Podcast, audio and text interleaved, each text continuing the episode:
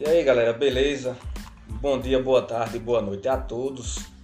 E sem mais delongas, dando continuidade ao tema Juiz das Garantias, hoje irei comentar os incisos 5 e 6 do artigo 3b do Código de Processo Penal.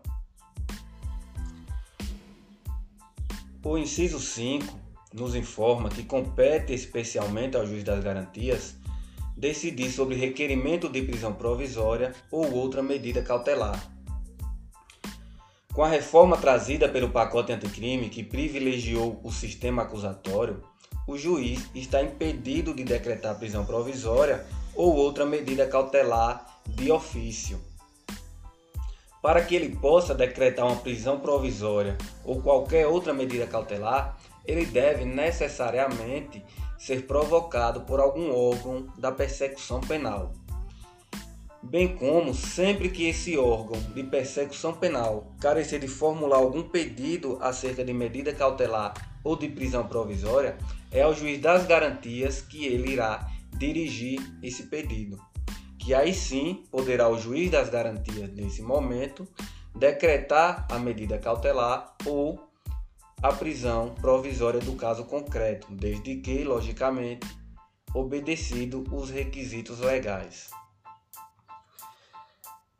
O inciso 6, por sua vez, nos informa que compete especialmente ao juiz das garantias prorrogar a prisão provisória ou outra medida cautelar, bem como substituí-las ou revogá-la, assegurado, no primeiro caso, o exercício do contraditório em audiência pública e oral, na forma do disposto neste Código ou em legislação especial pertinente.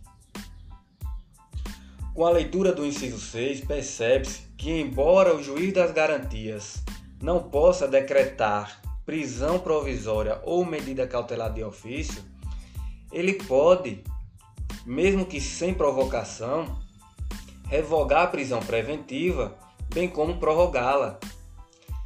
Pode ele também substituir cautelar por ele mesmo decretada, desde que desapareçam aqueles fatos que ensejaram a sua decretação.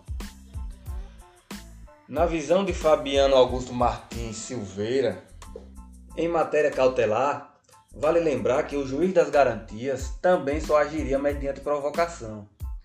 Todavia, uma vez decretada a prisão ou outra medida cautelar pessoal, ele poderá, independentemente de pedido dos órgãos de persecução penal ou do investigado, substituí-la por outra que entenda mais adequada às exigências cautelares do caso concreto. Abre-se tal possibilidade não apenas naquelas hipóteses de descumprimento de medida anteriormente imposta, mas sempre que, tendo em vista novas circunstâncias e motivações, avalie que a substituição é oportuna. Ainda na visão do autor, essa ressalva traz um temperamento adequado ao sistema acusatório. Então, galera, a dica de hoje foi essa. Aguardo vocês no próximo episódio, onde estarei dando continuidade aos comentários dos incisos do artigo 3b do Código de Processo Penal.